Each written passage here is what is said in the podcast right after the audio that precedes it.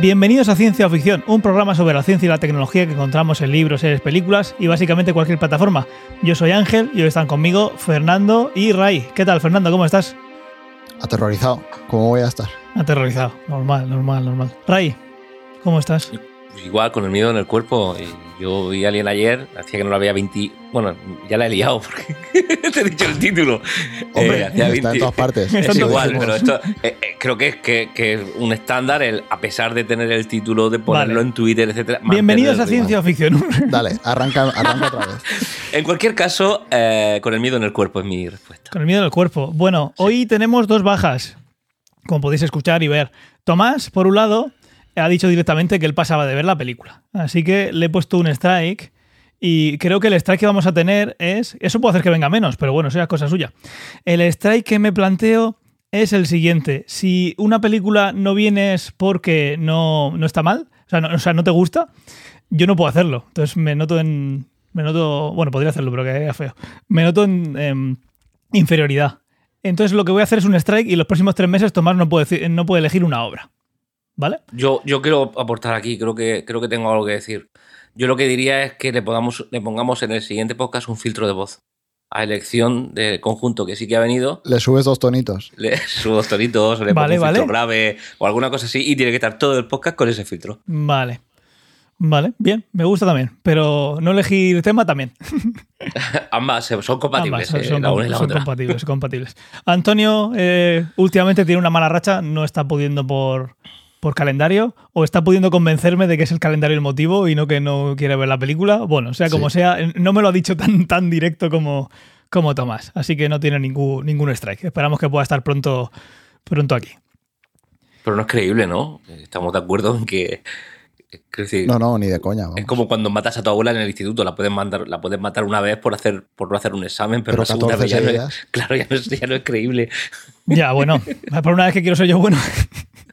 Bueno, eh, ahí, ahí queda la cosa. Ahí queda la cosa y vamos a, vamos a darle caña al podcast.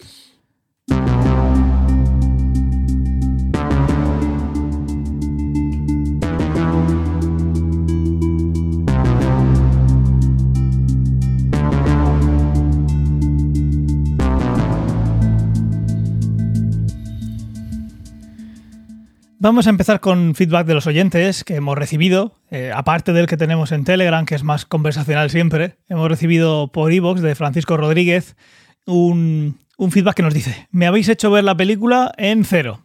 Como diciendo que, pues eso. Cero Es cero coma. No en cero el programa, sino en cero coma. Em, esto, pues eso, es alguien eh, comprometido con el, con el programa, ¿no? y sigue diciendo, quitando las banderitas americanas, una muy buena película. Muy bien. Luego, eh, Paulo Ávila, si quieres este nos lo puede leer tú, Ray, que creo que es conocido, ha llegado, hermano, primo, compañero, compañero. compañero de trabajo, que comentando el otro día... Este está fresquito.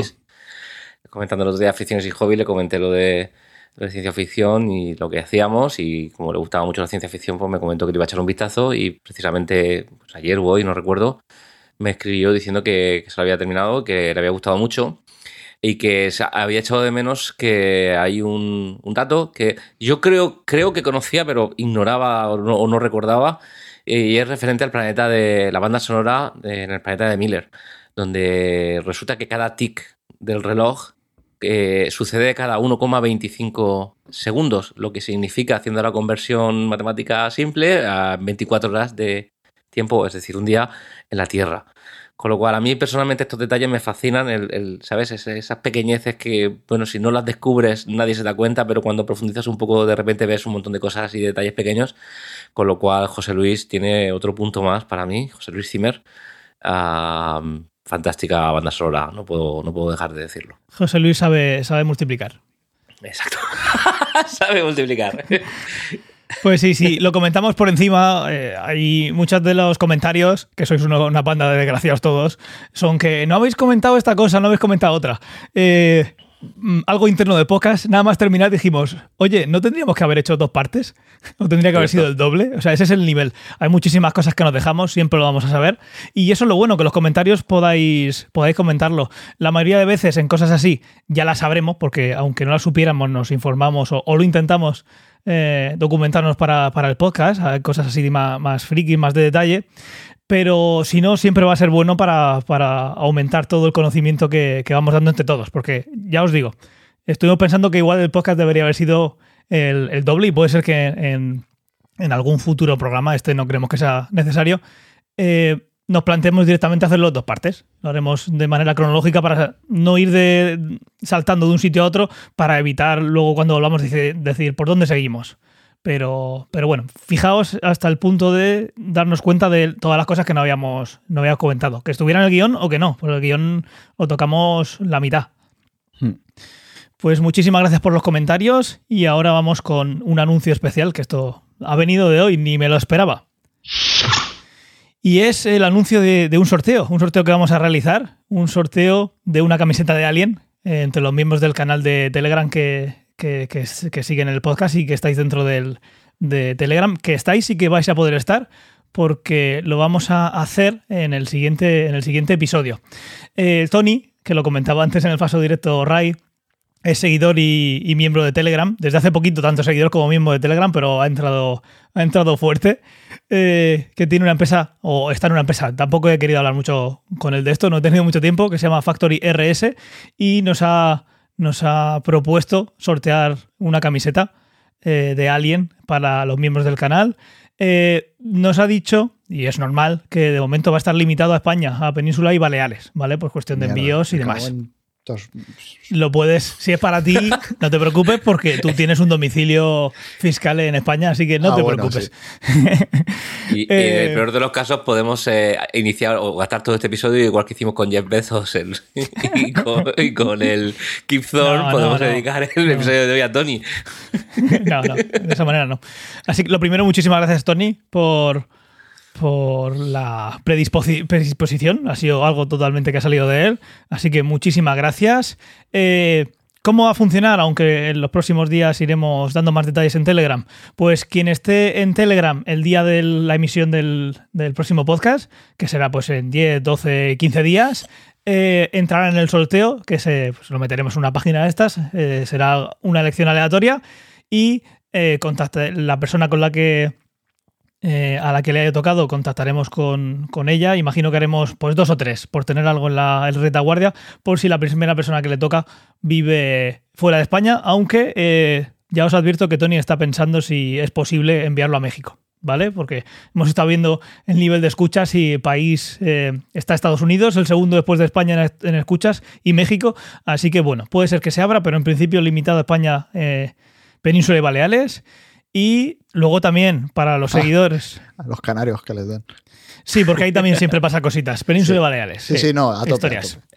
Eh, más cosas. Haremos más sorteos en el futuro. Esto lo hemos comentado alguna vez. Algunos de ellos los haremos solo para suscriptores. Ahora mismo solo nos podéis apoyar, digamos, económicamente desde Twitch, pero si en el futuro hay algún tipo de Patreon o Colibri, puede ser que alguno de esos eh, sorteos los hagamos a ese nivel, como puede ser un libro de Rai, que lo hemos comentado alguna vez, o lo que sea. El caso es que estar atentos, eh, meteos al canal de Telegram y, todo lo que venga de aquí en adelante, pues también lo, comentaremos ahí y tendremos un, un, alicente más, algún sorteo de vez en cuando, una camiseta de ciencia ficción, como la que llevo de vez en cuando en, el, en, la, en los directos, que esta es súper exclusiva. Bueno, ya sabéis. Y muy bien. Nos ponemos al lío, ¿verdad? Vamos a ello, sí. Hemos venido a hablar de una película que nadie sabe quién es. O sea, qué película es hasta que Ray lo ha, pisoteado. No es porque esté en el título, no es porque lo hayamos dicho ya, no es porque se dijera en el podcast anterior, es porque Ray ha hecho spoiler. Lo siento. no volverá a ocurrir. Me he equivocado y no volverá a ocurrir. Vale, es una película de, que se estrenó en el año 79, ya tiene añitos, dirigida por Ridley Scott. Hay quien dice que es la mejor película de Ridley Scott. Creo que Ray no es de ellos. Ray no tiene ni puta Probablemente Fernando tenga razón, pero para mí está de, lejos, no, de lejos no lo es. Eh, muy, muy bien. Eh, tenemos de protagonistas a Sigourney Weaver, que hace de Ripley. Hoy en el guion espero que, que os haya parecido bien. Luego siempre nos olvidamos de quién era este, cómo se llamaba. Pues he puesto el nombre y una foto para acordarnos de la persona. Yo creo que a mí me va a venir muy bien. Tom Skerritt, que es Dallas. Tenemos a Verónica Cartwright haciendo de Lambert. Harry Dean Staton haciendo del grandísimo Brett, yo creo que es el mejor personaje. En inglés está todo el rato diciendo right. Right. John Hurt, que hace de Kane. El gran Ian Holm, que ya. Los demás no sé si fallecieron o no. El único que me importa es el que hace de Ash, que es el gran Hombre, Sigourney Bilbo Weaver Bolsón. está viva aún. Sigourney Weaver sí, pero vamos, los demás que no conozco no tengo ni idea, Y pero Ash. Verónica Cartwright creo que también. Ian No. Holm lo conoceréis por Bilbo. Bilbo Bolsón, no el Bilbo del Hobbit, Ah, El bueno. sino el bueno, el del Señor de los Anillos, entre otras muchísimas obras. Y al Holm que nos dejó hace poquito. Y tenemos Jafet eh, Koto, que hace de Parker. Y nos vamos a poner ya directamente con el resumen. Resumen que eh, ha dicho antes en el falso directo eh, Ray que una escena, por ejemplo, no le suena. Esto es importante. Hay alguna escena diferente, algún corte diferente, con algunos poquitos minutos de diferencia. No tienen que ser ningún disparate con respecto a la que hayáis visto vosotros. Pero bueno, ¿qué Eso lo puede único pasar? que hace es invalidar la opinión de Ray. Claro. totalmente. Porque no ha visto la Hostia, película. este va, a ser, este va a ser el juego y me encanta. Ya lo estáis viendo, ¿verdad? Es que yo estoy escuchándolo en Telegram toda la semana, el posicionamiento, pero yo creo que está ya clarísimo. Vamos allá. Con una tripulación formada por siete miembros y regida por la computadora, ordenador, madre, la astronave comercial Nostromo, es un nombre yo creo que es de los clásicos de cuando piensas en una nave de ciencia ficción, Nostromo, propiedad de, la de una corporación llamada Weyland Yutani, viaja desde el planeta Cedus hacia la Tierra, transportando la- nada más y nada menos que 20 millones de toneladas de mineral bruto para su refinamiento. La tripulación que baja, eh, eh, viaja en hibernación, no sé si es de las primeras películas que he visto yo esto, igual lo comentamos luego, es Sí. despertada por madre, eh, por la, por la IA, digamos, reuniéndose para tomar un café mientras bromean, aprovechando la reunión los mecánicos que protestan por sus bonos, por sus bonus, por las gratificaciones, por los ingresos que son inferiores a los de los demás. Se colocan después en sus puestos comprobando que aún no están en el sistema solar, por lo que tratan de ponerse en contacto con el control de tráfico de la Antártida, de la Tierra, obviamente, sin ningún éxito. Descubriendo Lambert, que se encuentra en el sistema solar Z2 Reticuli, todavía en medio a medio camino eh, desde donde venían hasta la Tierra, habiendo variado madre la ruta tras interceptar una transmisión de origen desconocido, una señal acústica que se repite cada 12 segundos y que puede suponer la existencia de señales de vida. Parker protesta, porque piensa que la suya es una nave comercial y, no de salvamento, siendo informado de que, según su contrato, por el resto de la tripulación, eh, si no atienden cualquier llamada que pueda suponer la asistencia de vía inteligente, no verán un céntimo. Por lo que deben dejar de quejarse. Si lo que están preocupados son los bonus, pues con esto no verían ni un duro. Escuchan tras ello la transmisión, que parece una señal de radio, descubriendo Lambert que su origen es un planetoide de unos 1200 kilómetros al que se dirigen, encontrando algunas turbulencias poco antes de aterrizar. El aterrizaje es demasiado violento y la nave sufre serios desperfectos que los mecánicos deben tratar de reparar, calculando que necesitarán al menos unas 17 horas, 24 horas. Calculan que la señal procede de un lugar a 200 metros de donde han aterrizado, estando el planetoide a una temperatura eh, muy por debajo de los 0 grados. En medio de la oscuridad baja el capitán Dallas con Kane y con Lambert tratando de localizar el origen de la señal, quedándose los mecánicos trabajando para reparar los daños. Al mando se queda la, la suboficial Ripley, mientras el oficial científico Ash recibe la información grabada por sus compañeros que descubren que la señal procede de una enorme astronave petrificada en cuyo interior hayan un, un esqueleto fosilizado de proporciones gigantescas. La primera señal de vida extraterrestre conocida, observando que el fallecido parece haber muerto por la explosión de algo dentro de él hacia afuera, preguntándose Lambert qué sería del resto de la tripulación. Mientras tanto, en la nave, Ripley llama a Ash y le dice que Madre ha descifrado parte de la transmisión, que parecía más una advertencia que un SOS, por lo que se plantean ir a buscar a sus compañeros y advertirles siendo esto disuadido por Ash, que le dice que si se tratase de una amenaza, ellos lo habrían visto ya. Kane desciende por un agujero a una especie de cueva llena de objetos parecidos a huevos, cubiertos por una especie de neblina. Aquí la cosa ya se, se pone turbia. Observando al acercarse a uno de ellos, que se mueve y que tiene vida adentro, abriéndose de pronto, como si fuera una flor, por la parte de arriba, hasta que de pronto un extraño ser surgido del huevo se precipita sobre su cara, rompiendo su casco y adhiriéndose fuertemente a ella como si fuera un pulpo. Dallas y Lambert lo recogen y lo llevan hasta la nave para tratar de salvarlo, pidiendo a Ripley, una vez pasado el proceso de desinfección, que les abra para poder ir a la enfermería. A lo que Ripley se niega, alegando que deben cumplir los protocolos de la, de la cuarentena. Aunque Ash, que parece que está siempre a la contra, ignora las órdenes de Ripley y obedeciendo al capitán le permite la entrada. Parker y Brett observan a Kane preguntándose por qué no lo hibernan hasta que lleguen a la Tierra. Apareciendo entonces Ripley sobre la de Lambert, se abalanza golpeándola. Mientras desde dentro Dallas le reprocha que no obedeciera las órdenes capitán, aunque fuera en contra las normas. Tras hacer un escáner a Kane, observan que, aunque el alienígena lo tiene paralizado y en coma, a la vez le suministra oxígeno, por lo que Ash no es partidario de quitárselo, insistiendo Dallas en que lo haga, descubriendo al seccionar uno de sus tentáculos que al hacerlo, el bicho desprende una sustancia corrosiva de color amarillo que perfora el suelo de la nave, y no solo un nivel, sino varios. Ash informa a Ripley sobre la criatura. Le dice que muda sus células y las cambia por silicona polarizada sea esto lo que sea. Por lo que es eh, muy resistente, aprovechando esto para reprocharle su desobediencia, poniendo por ello en peligro la vida de todos. Unas horas después, Ash los avisa para que observen un cambio en Kane, al que descubren ya sin el alienígena adherido a la cara.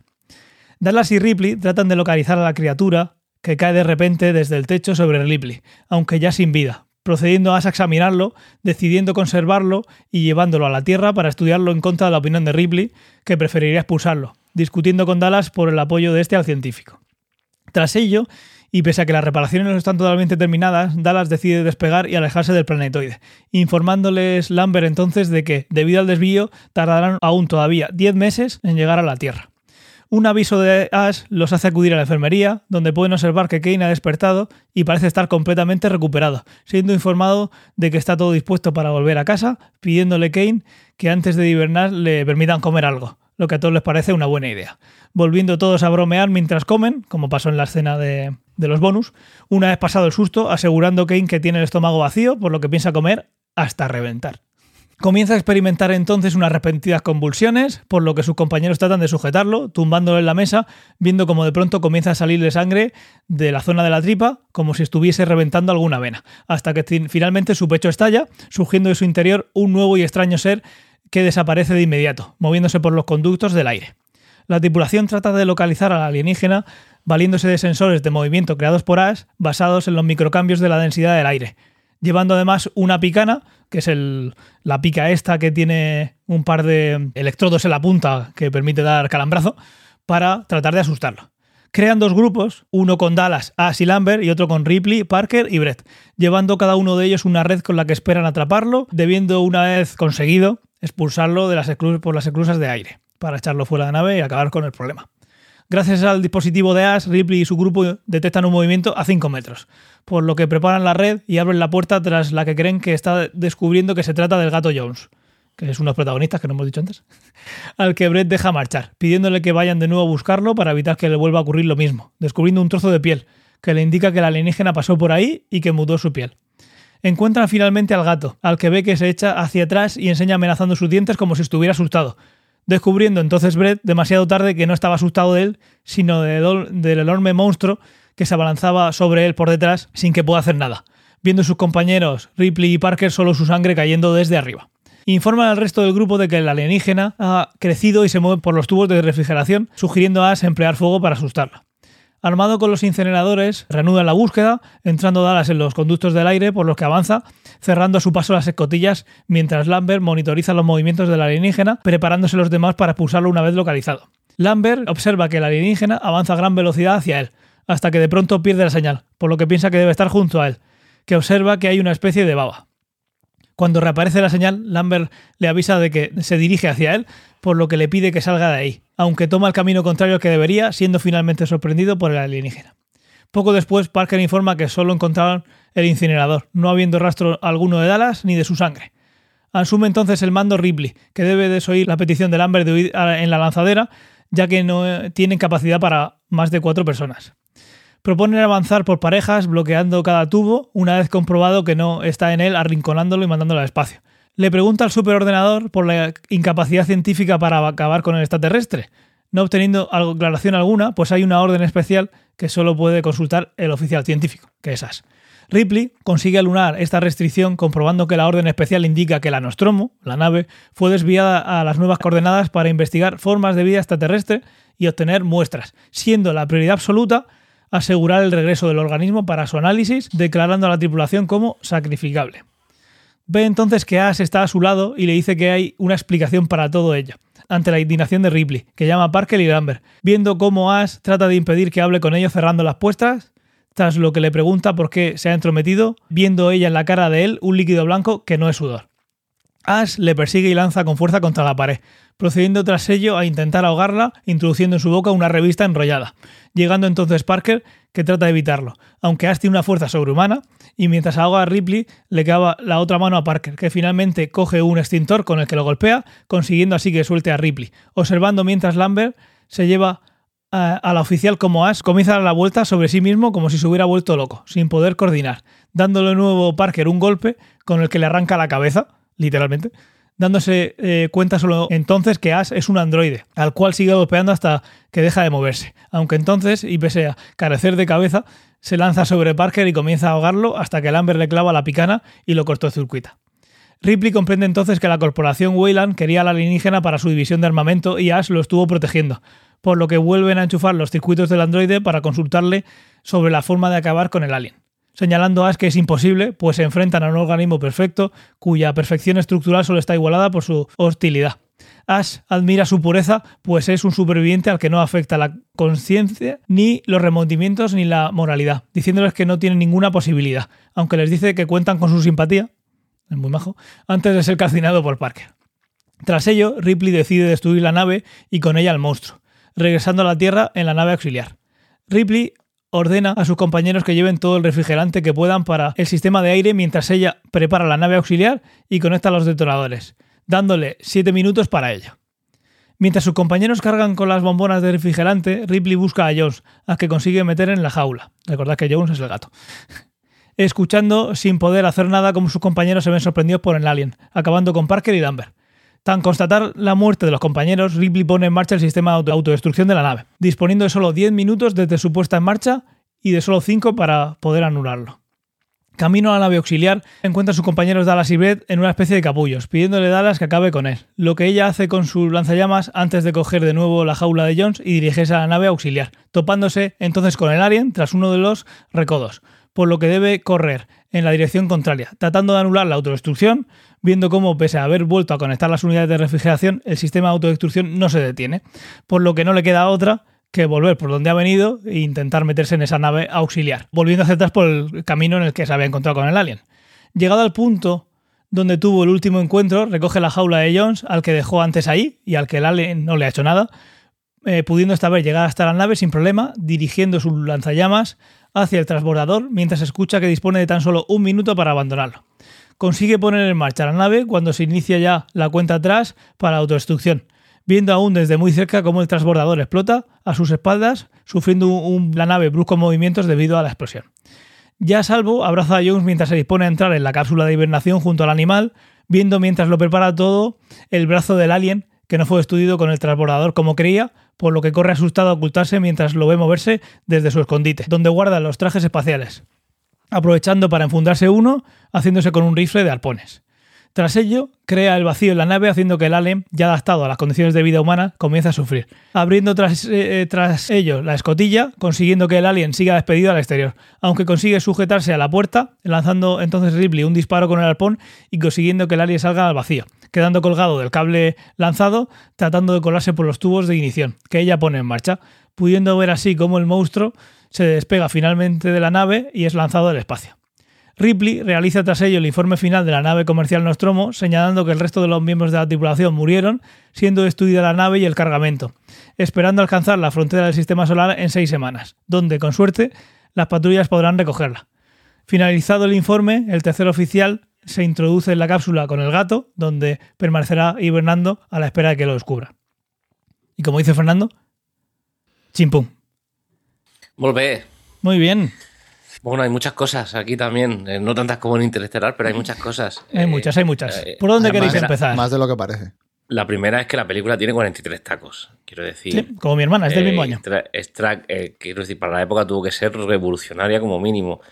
Cuentan, hay una anécdota, una anécdota muy tonta de esto que se usa mucho en el mundo del emprendimiento, del elevator pitch, ¿sabes? De este ese- de pillar a un inversor en un, en un ascensor y contarle eh, un resumen rápido de tu proyecto con la intención de que cautive su atención y de ahí pues pueda salir una inversión, etcétera, etcétera.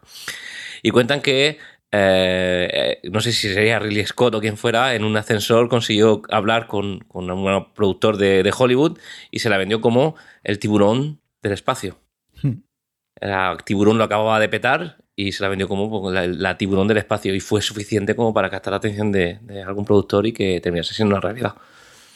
Sí, a ver, es que la peli, o sea, eh, si él la vendió como tiburón del espacio, me parece guay, pero no deja de ser una peli de, de la típica película de terror de no sé cuántas personas encerradas en una cabaña en mitad del bosque y hay un asesino o algo sobrenatural que empieza a matarlos. Lo que pasa es que aquí el, el ambiente pues es lo que decías tú, en el espacio, en una nave. Sí, el contexto que al final importa y mucho eh, para la época, pues, pues es muy radical. La nave, que por cierto, mira, una de las cosas, luego entraremos a, a, a patalear, pero una cosa que me flipan es el tamaño descomunal de la nave. Es la hostia de grande. Sí, tío, es impresionante. Cuando la enseñan al principio.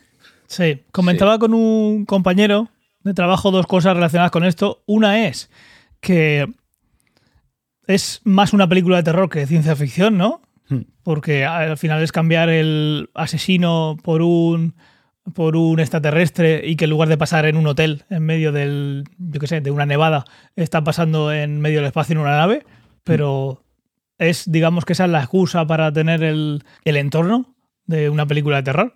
Y otra cosa era que él cree que es la primera vez que vio, y yo creo que también, eh, una nave que no fuera asimétrica, que no fuera una nave, pues esta, la típica nave simétrica que ves en Star Wars o en otros sitios, sino que es una nave que es una nave de carga y está más concebida desde el diseño en esto es para transportar cosas y no tiene por qué ser como Sí. hemos estado viendo. El diseño. Ni es- aerodinámica ni nada. Claro, Claro. el diseño es, parece una estación espacial, o sea, luego es todo como súper negro, industrial, sucio, eh, todo reventado, eh, no sé. A ver, o sea, a mí realmente lo que más me gusta de esta película es la ambientación que da. O sea, la ambientación que da y cómo lo da. O sea, porque eso está súper bien hecho. Tanto a nivel, digamos, tecnológico, por lo que se ve en la nave, los diseños de la nave, eh, luego yo qué sé, todos los botones, los paneles de mandos, todo eso está súper guay veo cosas en esa película que luego el tipo yo creo que reutilizó o al menos fue la primera prueba para luego hacer Blade Runner. O sea, porque hay muchos de cuando empiezan a localizar las estrellas o los paneles o los ordenadores se parecen un montón a lo que luego utilizó en Blade Runner eh, unos años después. Y lo que decía, el- los diseños, el diseño de la nave, como que la nave, la Nostromo por dentro es 100% industrial, esta- las cadenas, los conductos de ventilación, las, eh, las escotillas de los conductos de ventilación, que son las... eh, Diafragma. sí. Los diafragmas estos. Eh, eso es como súper 100% industrial, pero luego la nave del Space Jockey, de- del, del bicho que se encuentran en el planetoide este, es como otro diseño totalmente distinto, más una mezcla entre industrial y biológico, y luego, claro, los diseños del alien y todo eso es 100% biología, cosas extrañísimas que, que- que son una locura. No hemos hablado de, de, de Giger, que es el que hizo todos los diseños del alien y tal, pero vamos, que son una locura. Yo creo que por eso Sí. también es tan buena película de terror, porque a mí no se me ocurren muchas películas. De hecho, a ver, realmente no se me ocurre ninguna película que tenga un diseño del asesino o del, o, o del monstruo sobrenatural que sea mejor que en este caso el alien. O sea, No, Alien tiene un gran diseño. eh, estoy de acuerdo. Y es verdad que, visto con la distancia, eh, es fácil ver el cartón piedra en determinadas situaciones, pero no te saca de la peli ah, por, precisamente porque lo que ahora puedes ver como algo, digamos que artificial o fácilmente desmontable, tienes que trasladar- trasladar- trasladarte rápidamente a que hace cuarenta y pico años que se hizo y entonces ahí sí que fue revolucionario. Entonces, nada de lo que pueda parecer que la hay, ¿eh? si nos ponemos a investigar, cuando la nave aterriza en el planeta, las luces que tiene debajo se nota claramente que son bombillitas Sí. mal colocadas, ¿sabes? Tiene como varias cosas que dices, bueno, vale. E incluso el propio alien, eh, no el diseño del alien en sí, sino la figura del alien en determinadas, situaciones es bastante, bueno, pues eso, cartón piedra. Pero no te saca de la peli, eso es bueno. Eh, en cuanto a uno una cosa que decía del- que decíais de la ciencia ficción, es que yo diría que eh, la ciencia ficción, esto que voy a decir a lo mejor es una tontería, pero yo diría que la ciencia ficción en sí no es un género, es un contexto. Es decir, es una película de terror cuyo contexto es algo que no existe, que es futurible o, o lo que tú quieras. Eh, podemos hablar de Interstellar y hablar de una película de, de un drama, eh, que sí que es un género. Lo que pasa es que está en un contexto del futuro donde las cosas que hay alrededor están inventadas. Entonces, estoy de acuerdo que es una película de terror, no es una película de ciencia ficción, porque no creo que haya un género, aunque lo hay, pero yo qué sé, es- es- lo, lo veo de esta manera. Sí, yo estoy de acuerdo. Tampoco puedo eh, discutir mucho contigo, tienes dos libros de ciencia ficción, Pero Bueno, sí, pero eso yo- no me hace ser tener una verdad más, más fuerte que la tuya, Ya, ya. ¿eh? Simplemente. Sí, sí. eh, Pero me posiciono, me posiciono, Mm. desde la humildad. Pero sí, yo creo que hay películas de ciencia ficción que pueden ser tan simples que el propio objeto es la ciencia ficción. Y entonces sí que puede ser puramente ciencia ficción. Pero en el momento que tenga algo de profundidad, y al final la ciencia ficción tiene que ser una excusa para poner un. Pues para poner una distopía, para adelantarse un poco en el futuro, lo que sea. Lo que tiene que ser realmente protagonistas tienen que ser las personas y las historias. Así Mm. que estoy, estoy totalmente de acuerdo contigo, Ray. Lo que está guay aquí es que coincido en que la ciencia ficción aquí está como soporte o como estructura para luego hablar, pues, para contar una peli de miedo, que es simplemente una historia de terror. Pero es, yo creo que la ciencia ficción, o sea, está todo como muy bien hecho.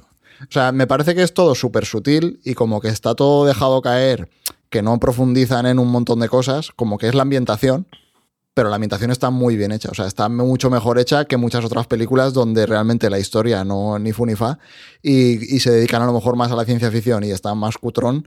Y aquí hay un montón de detalles que yo creo que son súper, eh, en su momento, innovadores. Porque lo que tenía al principio, lo que tenía al principio de, de cosas de ciencia en la obra, eh, estaba relacionado con las inteligencias artificiales eh, y los androides. Entonces, aquí hay un- un- una cosa que es, tienes, por una parte, el ordenador de a bordo, el- la madre, que es, no se sabe si es una inteligencia artificial o es un ordenador, pero parece ser una inteligencia artificial porque Ripley al final está como hablando con ella.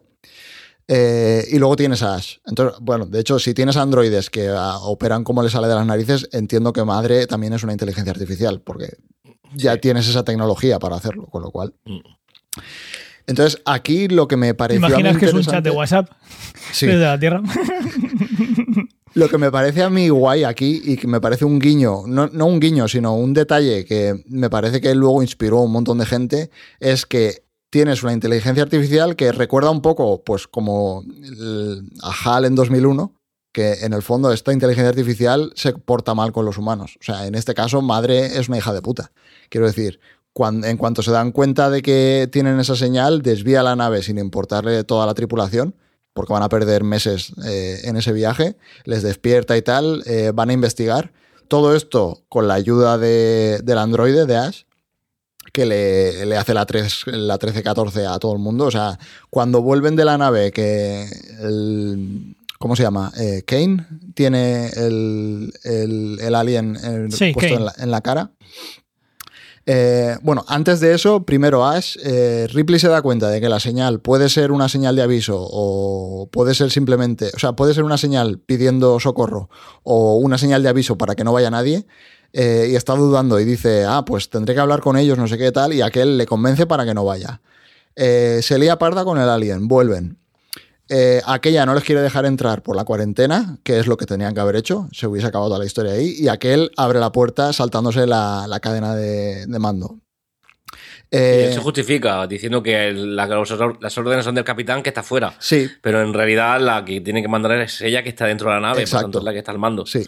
Entonces eh, le, la desobe- le desobedece, le desobedece a ella y abre la puerta. Luego, mientras está Kane en la enfermería, él está más investigando con el alien, le importa una mierda lo que le pase, lo que, lo- lo que le pase a Kane. Luego lo decías antes en el resumen. Eh, les dice que admira al alien tal y, tal y cual. Eh, y luego se intenta cargar a, a Ripley cuando descubre todo el pastel con, con la inteligencia artificial. Entonces, Con una revista enrollada en la boca. sí, Sí, Que sí. Tengo que decir que como muerte ya me parece original. sí. Es, es lo, segundo, lo segundo más denigrante después de darte con la revista en la cabeza. Sí. Claro, de matarte a golpes de revista. Quiero decir, eres una inteligencia, eres un androide que es capaz, el, el tío más fuerte de la nave, de un pellizco tirarlo al suelo. Hmm. ¿Qué, qué pasa? Y a Ripley se te ocurre, en lugar de coger y con una mano estrujar el cuello hasta romperle la, la columna, meterle una revista en la boca. No sé. Bueno, lo que, Tú, lo tú que bien tenía- sabes que el programador es el culpable, ¿no? Lo que tenía a mano, tío. Sí, sí, está Es- claro. Me estoy acordando de, de lo que tenía en lo que tenía a mano. En, Sí. Terminator, en Terminator 3, cuando se le rompe el arma principal y el arma secundaria que saca es un lanzallamas y tiene que ir corriendo detrás de, de la gente para quemarlos. No sé si recordáis esa escena Mm. tan cutre. Creo que no. Que yo ni siquiera recuerdo No sé- haber no visto sé si Terminator 3, ¿eh? Terminator 3 es la que sale Carrie de Homeland. La de la Terminatrix, sí, y que sale Carrie. Pues se le rompe un, se le rompe un arma de plasma. Perdón por el, por el off topic. Se le rompe un arma de plasma que, que es bestial y se ve en el head-up display, se le ve seleccionar arma secundaria. Y es un lanzallamas y tiene que ir corriendo detrás de la gente con el lanzallamas apuntando. En fin, ridículo. Pero sí, ¿De está- qué estas año es esta peli? Ah, buf. Hostia, creo que sí que la vi. Y no tengo buenos recuerdos de ella. Normal. Ah, es, un, es un mojón. Es- eh, lo, lo mejor es que no tienes recuerdos. Tu cerebro te ha sí. protegido. Sí, exacto. Lo has olvidado ya. Continuemos. Sí, sí. Claro, lo que decía aquí es que tanto la inteligencia artificial como el androide para mí son una especie de precursor del cyberpunk.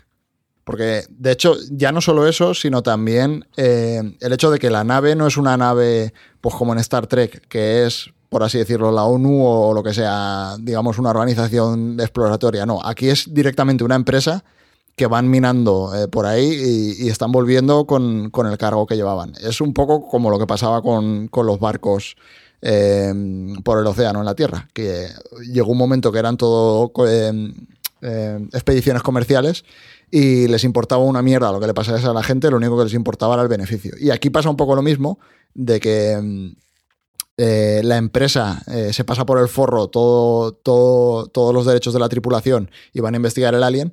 Y, y es un poco realmente uno de los temas que siempre tocan en el cyberpunk de las empresas pasando por encima de, de la gente eh, simplemente por los intereses económicos. Recordar que esta Sí. película es del 79, has dicho antes. Sí. Y 79, sí. Neuromante de Gibson es del 84, que es un poco el libro que siempre dicen que es como el comienzo del cyberpunk. O Snow Sí. Crash, que también es súper famoso, es del 92. Y Blade Runner también es posterior a esta película, que también es como 82. en el cine eh, también como el exponente máximo de lo que es el cyberpunk.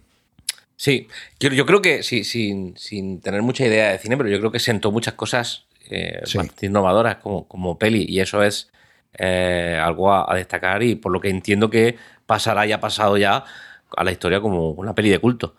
Eh, ahora bien, Espérate que se está remangando. si, si, si sacas, voy a remangarme. Sujétame sacas el cubata. de- si sacas de, de la peli eh, estas cosas que son muy loables y ya por- solo por estas cosas ya merece la pena estar en el lugar en el que está. La peli como peli no es gran cosa, honestamente. Creo que no tiene un ritmo. Desarrolla. Eso es porque no te gusta el cine de terror. eh, ¿Qué puede probablemente que no me gusta. Quiero decir, probablemente ese sea uno de los motivos, no te lo niego. Eh, para mí, la película está bien hasta Pero- que entra el alien en, en la- en la- en- en- en juego. Alien decir, está bien hasta que la aparece el peli- alien. Y ahí es cuando ya no te gusta porque es una peli de terror.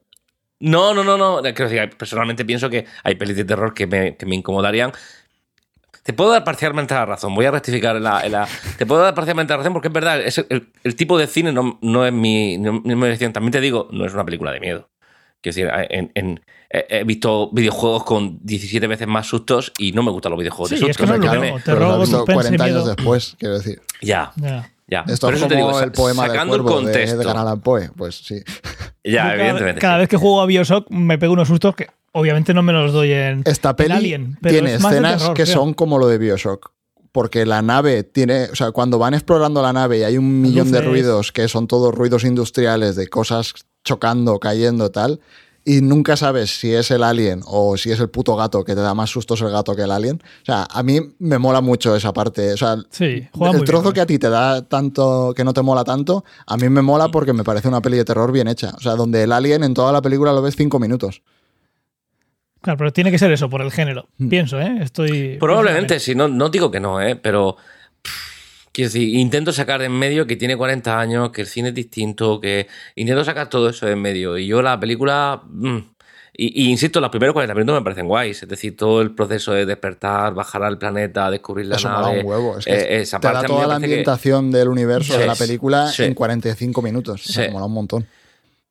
Pero yo que sé, tampoco soy un experto cinéfilo. No es una peli, de- por supuesto, ni de coña ni de lejos. Es la mejor peli de Ridley Scott, pero vamos. Es que eh, si fueras un experto Ray, te echaría de pocas. Estamos aquí. Sí, bueno, escúchame, yo aquí no he venido, yo aquí no he venido a ser cinéfilo, yo aquí venía, a, o, A entre rato. otras cosas, a decir tonterías, que creo que lo estoy haciendo y bien.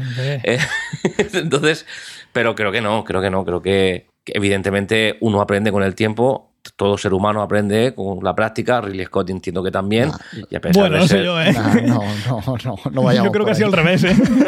no abras ese melón. Justo te iba a decir que los directores igual Yo creo que sí, ¿no? Es decir, eh, que, sé que voy a abrir un melón que no toca, pero ¿qué, qué, en qué es mejor? No sé que yo. como película. Son tantas cosas ¿en qué en es una mejor película. esta que, por ejemplo, Blade Runner o que, por ejemplo, The Martian? Que sé que me vais a pegar un pecozón por decir The Martian. A mí Hombre, personalmente me parece un mejor que peliculón. Blade Runner esta película para mí tiene el ritmo. O sea, el ritmo de esta película es mejor que el de Blade Runner. Otra cosa igual te podemos discutir, pero el ritmo me parece mejor. Y que de Martian el guion. O sea, eso para empezar. Claro, es que son tantas Pero cosas en una película. alejadísimo. El guion de The Martian, la historia de Martian es muy buena. Eh, y, el, y la película tiene un ritmo bueno y, y- y quiero decir, y mezcla muy bien el humor. es otra y- época. y con- Sí. Claro, es otra. Es que, claro, es que es difícil ser eh, sacar de en medio los Claro. contextos y hablar solo de película porque más comercial. evidentemente Que podríamos llamarlo. pero bueno, en, en mi opinión mm, simple, Que para eso estás aquí. simple, eh, eh, no es la mejor película de Ridley Scott, ni siquiera me parece una hiper película. Ah. Eh, me, pare- me parece loable lo que ha conseguido en el tiempo. Igual que te diría, y esto es otro, otro petardo a, a poner encima de la mesa, que Star Wars, la primera película de Star Wars, me parece un truño, mm, bueno, no te voy a decir un megatruño, pero no me parece una buena película. Hombre, la mejor Eh, película de Star Wars no es la primera ni de coña. Vamos, eso, es- eso, es- eso te lo acepto. Y, y sin embargo, abrió un melón y eh, que sí, que bueno, que luego podemos discutir y hablaremos de esto en y de otro ahí viene su podcast. de- importancia y cómo Mm. se ha es alzado y, y, demás. y lo claro, sí. y lo compro, pero tú ves a Como día de película hoy. suelta sola, que imagino que es a lo que te refieres de poner Alien, el octavo pasajero, ahí en la nada, en el vacío, en me pongo la peli y la veo. Sí. No, no es, mm, no es grandiosa. Y creo que, creo que hay pelis, muchas pelis. Mira, una buena película que funciona sola, y es verdad, salvando de nuevo el tiempo, es La Llegada. Y es absolutamente distinta, lo sé, pero de principio a fin es una película que te mantiene así. Y, y no La- es de miedo la- ni nada la, de la esto. veremos de nuevo y la traeremos. Ojalá, es una de mis pelis favoritas, ¿eh? What? What? Mo- Perdón. Bueno, en fin, esta es toda mi diatriba acerca de. Está bien posicionarse, que- de que también luego en lo que vayas a comentar y demás, pues Sí. sí, Bueno, viene bien. Fernando, será- el esa- movimiento esa es de cabeza. opinión, Exactamente. Esa es, esa es con, tu con- opinión. con esa frase, y, lo cier- y lo cierro aquí. con esa frase Fernando se ha, os ha Te has retratado tú solo.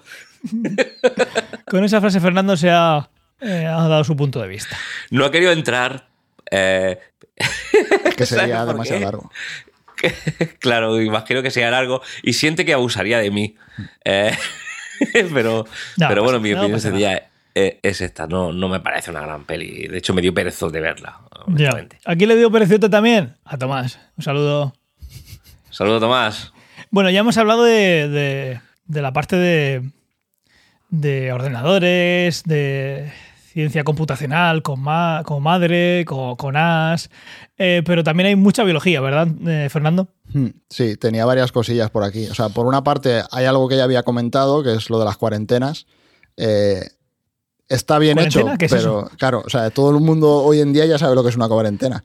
Eh, y realmente en esta película tienen el protocolo de hacer la cuarentena cuando pasan a un ambiente desconocido, como es el caso del planeta este donde encuentran al, al xenomorfo. Eh, xenomorfo. Sí. Pero claro, o sea, esto es simplemente un detalle porque el androide se la pasa por el forro y no se vuelve a hablar de ello. Hablan un Claro, que a él no- no se- eh, luego te das cuenta que a él no se le va a pegar nada. Claro, o sea, a él le da exactamente igual porque sabe que no le va a pasar nada. Eh, y hablan un poquillo también lo que comentabas antes de la hibernación. Eh. Yo sí que es cierto que no recuerdo eh, ver el tema este de la hibernación en... Quizá en libros sí, El libro pero sí. Voy a buscar por internet. a pero no El sé libro sí es. exactamente. Claro, es que los libros siempre tengo un poco una, una niebla de qué años son. O sea, sé que son, o sea, s- sé que estoy leyendo algo antiguo o algo moderno, pero no sé si es del 70, del 80. Mira, te diría o- que Pórtico, Pórtico de Frederick Paul, te diría, así tirando de memoria, creo que los viajes largos incluyen la hibernación y diría que ese libro es de los 60. Puede ser. sí. Eh, Te lo estoy diciendo de memoria, ¿eh? Y en el cine, en el cine sí que no me suena haberlo visto antes. Eh, podría ser una de las de estas cosas que fue la primera vez que se vio, pero bueno, igual luego esto estuvo en una película que no vio ni Cristo y es imposible que lo sepamos. 77, no tan lejos, ¿eh? Mm. Pórtico. Ah, pues sí. Ahí llega una página que no sé si, si va a dar algo de información, pero en, hay una Ah, película que mira, sale aquí. dice uno en el chat, El planeta de los simios. Claro, esa es del 60 y poco, ¿no? Mm. Bueno, 60 y largos. Estoy viendo también otra aquí que no tengo ni idea que se llama El otro señor Klein del 76. Ni idea. En una lista de películas que hablan de hibernación, pero vamos, eso lo cogería yo. Es verdad, el planeta de los simios. Hmm. El planeta de los simios, es verdad. Mike se ha visto todas las películas del, del, De Charlton Heston. del mundo mundial, no, de, de todas. Da, da gusto hablar. Da gusto hablar y da gusto oírlo hablar eh, por dos cosas. Por, por lo que ha visto de películas y de series y por la voz que tiene. Un día se quedó ahí pendiente de que nos haga algún, algún voiceover porque tiene una voz de, de doblador. Pero sí, sí, claro, El planeta de los simios. Gran película. ¿La vemos también Eh, un día? También me da perezote. A mí, bueno. a mí no me da perezote ninguno. Sí. Eh, hoy solo quiero venir a reforzar, ahora que he visto que hay alguien que opina como yo en el chat, vengo a reforzar mi posición. Aconacon 22 dice que es un truñaco. Eh, claro que sí, joder. A O sea, yo acepto que no te guste, pero que me digan, que me saquen lo del cartón No. piedra. Lo del como una cartón piedra, no. Que eh, sí, el contexto, el contexto, Industrial el Light and Magic, Esta todo lo que película se ve crearon. muy bien. O sea, esta película tiene escenas que se ven mil veces mejor que la última película de Marvel. Sea ¿Os cual sea la última quejando? película de Marvel que no he visto. Claro. Os habéis estado quejando 20 años de lo malas que eran el episodio 1, 2 y 3 de Star Wars por estas cosas. Sí. Sí. Hasta que volvieron a traer, pues, el cartón piedra. Pero vamos, el del 79. yo A creo- ver, eh, que es cartón piedra, Fernando, eh, lo es. Que, que lo que lo que él Ah, bueno, y coherente, es que lo que es coherente Claro, es salir y- de y eso y el porque hace cuarenta y pico en años. Jurásico es cartón piedra y se ve mejor Ya, que el no T-Rex en la última película, quiero decir. Sí, Totalmente. Te lo compro. Te lo Totalmente. compro. Pero sí, sí. dale. Estoy, estoy diciendo- pero bueno, sí, que lo- creo que lo inteligente de aquí no es De centrarse todas en maneras, que se a, vea el a cartón Conacon piedra. 22, en su defensa hay que decir que ha dicho truñaco, cartón piedra todo. Pero no ha dicho que el cartón piedra todo le parezca mal. Ya, bueno, Pero bueno, dejémoslo ahí. dejémoslo ahí. No, a Eh. ver, o sea, yo esta peli sí que conozco un montón de gente que no le gusta, pero a mí me flipa. Sí. Quiero decir, o sea, y hay muchísima gente que la pone en un pedestal también. O sea, yo no sé si la pongo en un pedestal, pero posiblemente sí que sea mi peli favorita de terror. O sea, no. ¿Qué es una peli de culto? Te lo compro. Hmm. ¿Qué es una buena película? Mm, Podemos discutir. Si es de culto, Claro, por algo eso sí- será. eh, No. Bueno, ¿Sabes quién pero pasa también con Donald Blade Trump. Runner, ¿eh? Que a ti Blade Runner no te gusta nada y sabes que es de culto. Sí. Por algo será. Pero bueno, que sí, estoy de acuerdo con todo lo que decís. Menos con Tomás, que no lo ha visto, porque no quería. Claro, lo que, estás decía, dolido, ¿eh? lo, sí, lo que decía de la hibernación es que también lo vuelven a sacar a colación cuando están en la enfermería con, con Kane, eh, que los dos ingenieros están diciendo, oye, ¿por qué no lo congelas y nos lo llevamos a la Tierra y ya lo ya se apañarán ellos en la Tierra, no, lo- no, no lo hagamos en la nave? Entonces, esos son otros dos detallitos de la película que tienen el hecho de que exista la hibernación, el hecho de que al hibernarte realmente, pues como, como que te ponen en stand-by y cualquier enfermedad te podrían curar en el futuro eh, si no, si encontrasen la cura o cuando llegas a unas instalaciones mejores. Y Un luego truco para parar el tiempo. ¿no? Sí. Y luego, claro, el hecho ese de que paras, como que paras el tiempo, es porque en los viajes en Alien, eh, el episodio anterior hablábamos de Interestelar y de los agujeros de gusano y de cómo te servían para viajar entre los puntos del espacio que estuviesen muy lejos. En este Sí. caso no tienen agujeros de gusano, simplemente van a la velocidad que vayan eh, y van todos hibernados. Entonces el viaje puede durar lo que dure, que, que no tiene ningún problema. Eh, no tiene ningún problema a nivel biológico, pero en la propia película te cuentan como cuando se dan cuenta de que han sufrido un, un desvío, eso les va a suponer 10 meses o un año, no me acuerdo cuánto dicen. Sí. Y evidentemente tú biológicamente no tienes ningún problema, pero es que es lo mismo de Interestelar. O sea, si vas a volver a la Tierra y ha pasado un año en vez de tres meses, pues has perdido un año de vida de toda la gente que te rodeaba. Sí. Sí, pero en este caso no es, no es una distancia temporal tan grande, es- se presupone Claro, que el o viaje sea, pues, están son viajando. años, un par de entiendo años que por el sistema vuelta. solar. No, o, Bueno, o cerca, no del, si- cerca sistema del solar sistema porque- solar. Tiene que estar fuera porque, como contaba en el resumen, eh, cuando va a mandar esa. Cuando manda eh, la señal, lo que espera ella es que luego la recojan en la lo que llama la frontera del sistema solar. Hmm, O sea, pero Que están ahí- relativamente cerca, porque son seis que en meses. seis semanas vaya la patrulla, que llaman, a- por lo que se ve ahí, a, a remolcarla. Pero sí, frontera del sistema solar, ¿dónde? La nube de Oort, eso es un año luz, quién sabe. Pero bueno, licencias, Sí. historias que no, Bueno. no entran a ello y pues, eh, tampoco tiene sentido entrar. No, no tiene, no tiene lo no importante, dentro de la lo película, no importante es aquí, necesario. aquí van con un sistema inercial. Aquí tú pones la velocidad de la nave, pues según el combustible que tengas, y cuando paras el motor, pues como no hay ningún rozamiento ni nada, pues mientras, como decía Newton, mientras que nadie te dé un pescozón, tú sigues tu camino. Hmm. Y ya está. Luego, Dicho literal, ¿eh? te- Pescozón. tenía más cosas de biología que yo creo que aquí es, digamos, posiblemente lo gordo de la película y lo que mucha gente a lo mejor nunca se ha parado a pensar, porque hay una cosa que sí, porque te dan, te ponen la escena que es lo del ácido, luego iremos a lo del ácido, pero lo primero es la biología del alien. O sea, la biología del alien, que realmente en esta película vemos em, tres aliens. Vemos el alien eh, primero, el que se encuentran eh, en la nave del Space Jockey, el, del huevo. O sea, se encuentra en el huevo la crisálida esta con el, con el alien que se le pega a la cara, que estos en inglés los llaman los facehuggers. Luego vemos eh, el alien recién salido del, pecho de, Kane y luego ya vemos como el xenomorfo, la, la forma final del alien. Entonces, aquí en realidad esta película tiene, o sea, el, personaje del alien tiene un ciclo biológico que puede parecer simplemente que, bueno, pues tenían que poner un alien y se les ocurrió esto para el guion, pero está sacado de la biología real que vemos en la Tierra. Entonces, aquí lo que decía, tenemos los facehuggers que se meten, o sea, se te pegan en la cara y te introducen la larva dentro y te están manteniendo con vida durante todo ese tiempo. Estás como en una especie de coma, pero te, te, da oxígeno, que es lo que, lo que dicen en la película. Cuando están en la, en la enfermería se lo cuenta.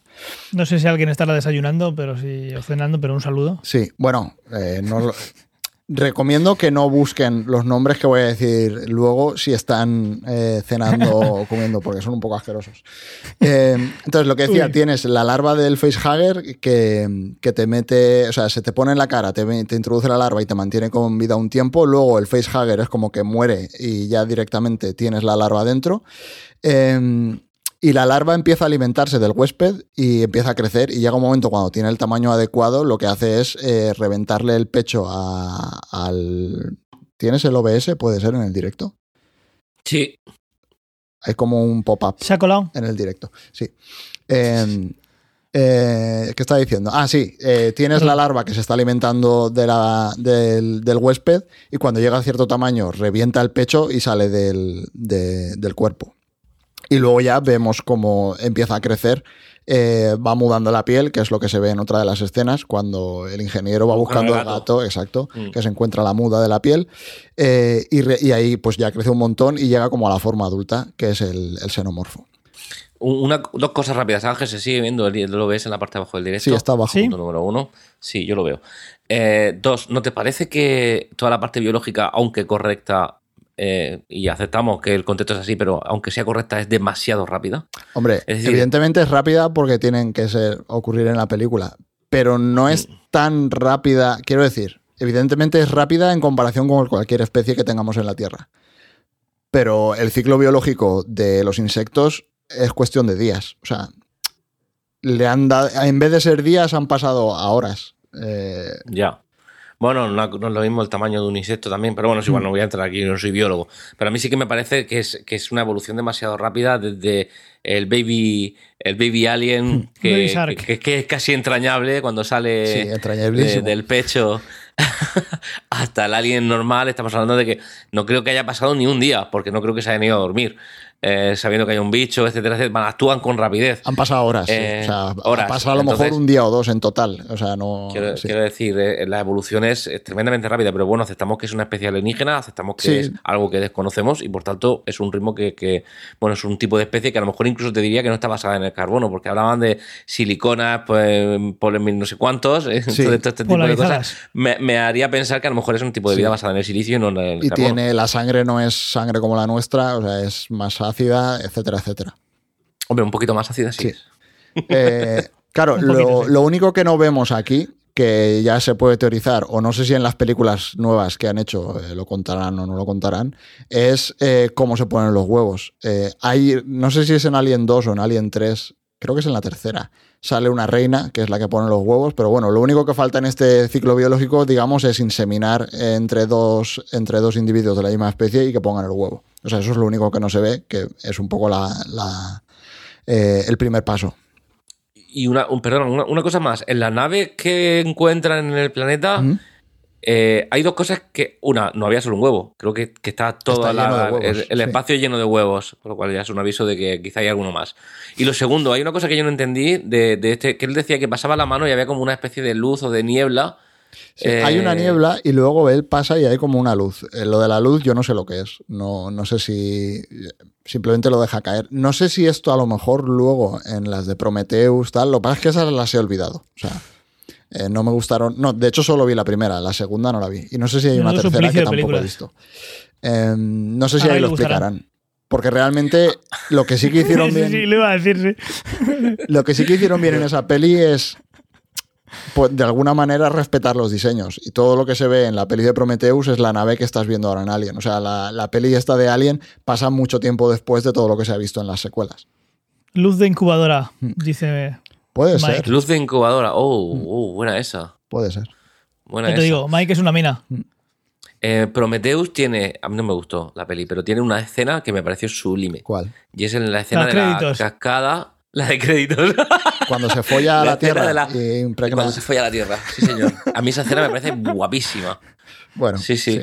No sé, estas son las... se las- folla a la Tierra. las- Tengo que decirte que como, como resumen de escena es perfecto. Bueno, yo creo Lo ponía que... Estos son las típicas pajas mentales de Ridley Scott, que quería hacer una escena con simbología y tal, y te hace eso. Es como Zack Snyder cuando ponía a Superman que parecía Jesucristo y todo esto. Ya. Sí. Las típicas eh, cosillas de los directores. Sí. Que no se atreven a hacer se en sus primeras películas y luego se vienen arriba. Se le sube. Claro. Sí. Claro, lo que decía del ciclo biológico. O sea, ya hemos contado un poco que tienes el facehugger, el chestbuster, eh, luego el xenomorfo. eh, y esto te puede parecer simplemente que, pues, que escribieron así el guion, pero realmente está inspirado en especies que tenemos en la Tierra. Y realmente se parece muchísimo a algunas especies de avispas que hacen exactamente lo mismo. Ponen sus larvas dentro de las presas para que las larvas se alimenten del anfitrión. Entonces lo que hacen es inmovilizar a la presa con una toxina, o sea, les pinchan con el aguijón y les introducen una toxina que, que les paraliza. Entonces les introducen los huevos, eh, las larvas eh, de sus crías en el interior y, y la, y la avispa se pira, ¿vale? O, de hecho, no sé si son las avispas. Las avispas una vez pican mueren, ¿no? No, eso son lo ¿Esas sé. son las abejas? Vale, pues entonces la avispa se pira y te sigue dando por el culo.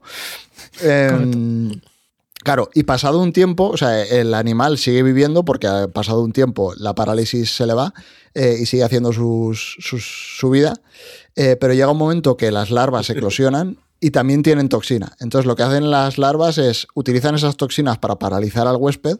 Eh, que se queda ya eh, indefenso y mientras está inmovilizado se comen primero los tejidos musculares. Todos estos son insectos, ¿vale? O sea, no. Sí, sí. Normalmente sueles ver el- en el vídeo que tengo, que no sé si lo quieres pinchar. eh, Mm, Que es el que, el que no no se va, el que no va a ver la gente que, que esté esté comiendo. desayunando, sí. ¿no? Luego lo podemos poner en Lo las dejaremos notas. en las notas. Eh, sí.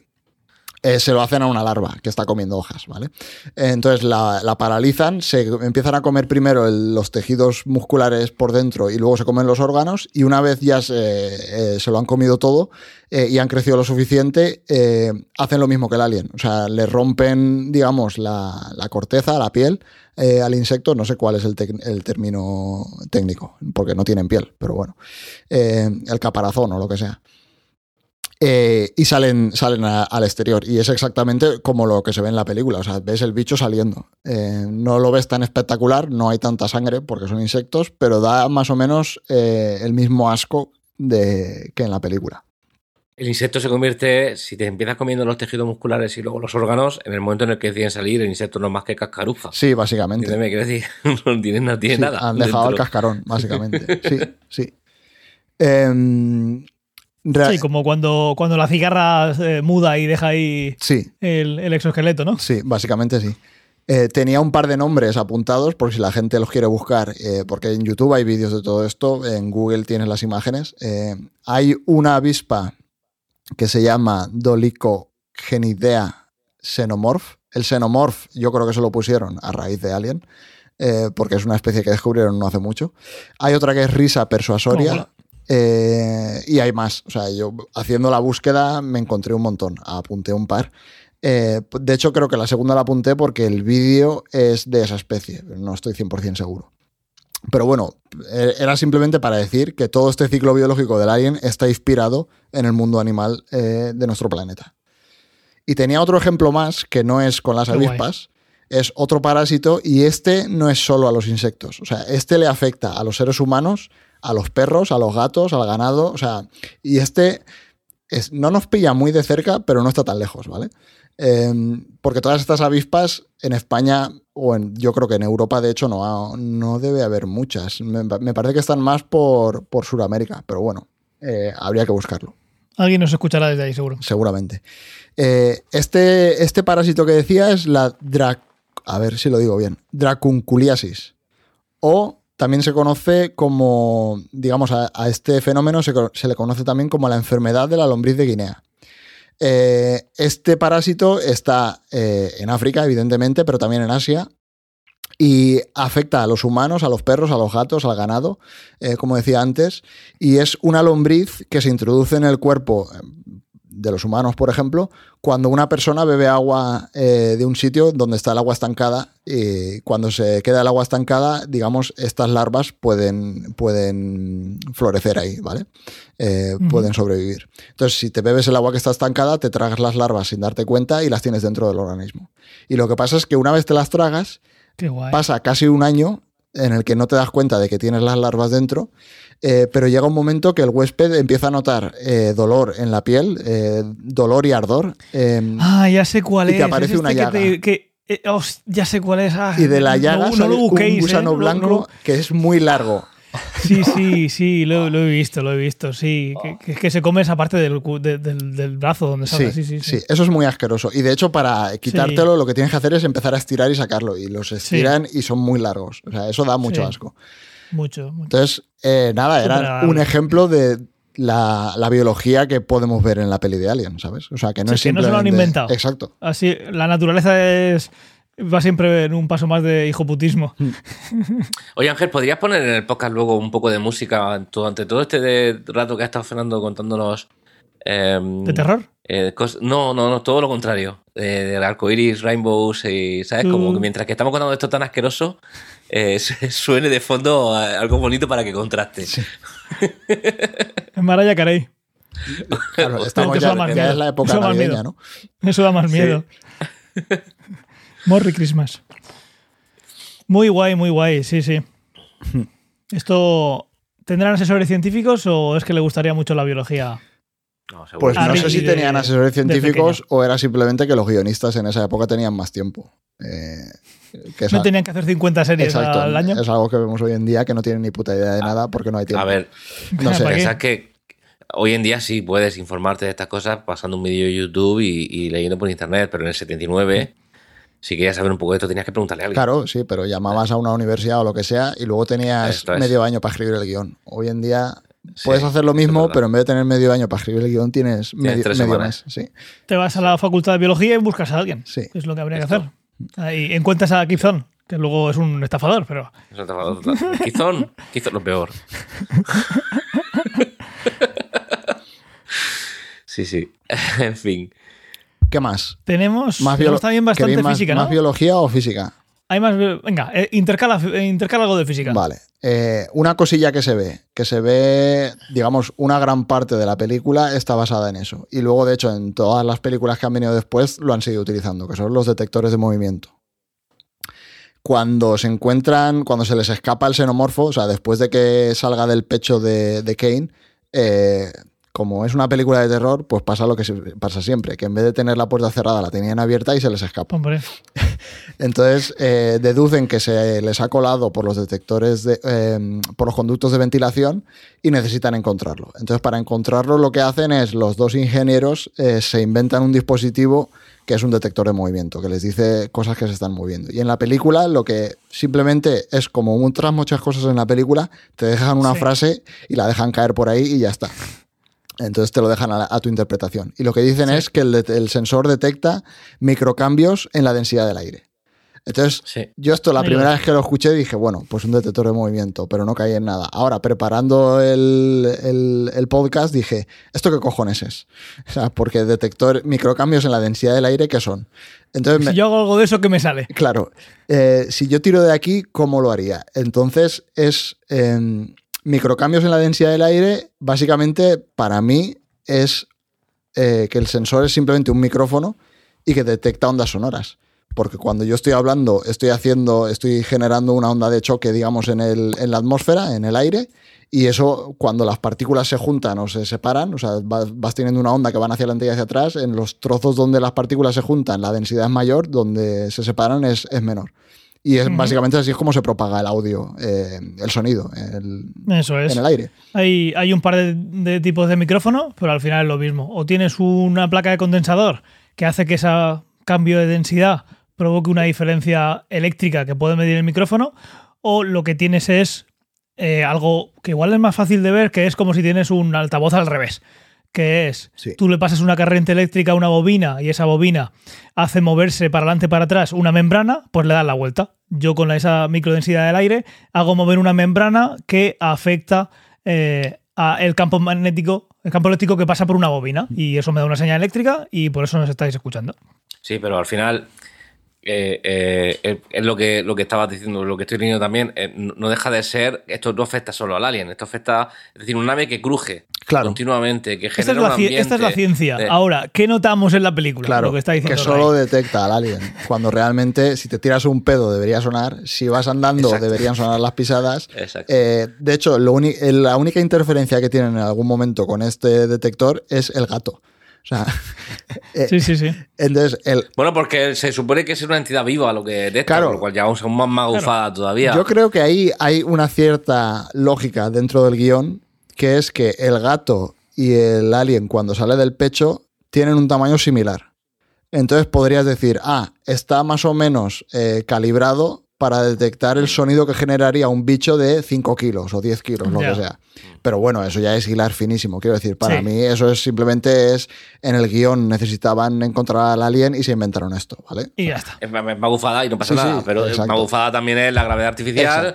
Eh, magufada también es decir eh, silicona poli, polimerizada o como capullo se no, llame. Creo que lo que, polarizada, creo que. Polarizada, no ¿La viste sé, pero en castellano ahí dijeron, o en inglés? Porque a mí polari polarizada no me suena. O sea, me suena. Polarized silicon, ah, ser, yo creo que sí. que lo dices. Me sonaba polime polimerizada o algo así. Yo esta vez la he visto en castellano. En cualquier caso, te aseguro que dijeron que dos Son palabras. Dos términos, sí, o sea, es lo de siempre. Estos dos que quedan bien, o sea, vale. Es igual que la, mecánica cuántica en el The Martian, o sea, que no tiene ningún sentido. ah, que vamos por ese camino. Has abierto tú ese camino. No. Esto vas a yo, no yo estoy, estoy mostrándome respetuoso con esta mierda de película, sí, sí. ¿entiendes? O sea... Yo he venido aquí a hablar de Alien y tú has sacado que si tal, que si cual. Hay otro tipo de sensores bueno. de presencia que son de onda milimétrica, que funcionan por una especie de radar, que lo que hacen es lanzar señales y, y con esos micromovimientos que pueden provocar las personas, eh, o simplemente aunque estés muy, muy quieto, esos micromovimientos que provocan el estar vivo, el latido del corazón, lo que sea, son capaces de activar esa, ese sensor. Ese sensor tendría menos sentido en, todavía en este contexto porque va a notarlo todo, esos crujidos que puede hacer la nave, todo, pero sí que son sensores que nos viene mejor cuando vamos a un restaurante a mear, perdona la expresión, y estás en el váter y por no moverte mucho se apaga la luz. Y tienes que estar así haciéndole al sensor, oye, que ya estoy aquí. Sí. Pues hay distintos tipos de sensores, hay algunos que miden diferencias de, de, de luz, hay otros que miden diferencias en la densidad del aire, pero si estás muy quieto y no haces un ruido, pues no lo va a notar. Pero hay otros que lo que hacen es buscar un movimiento.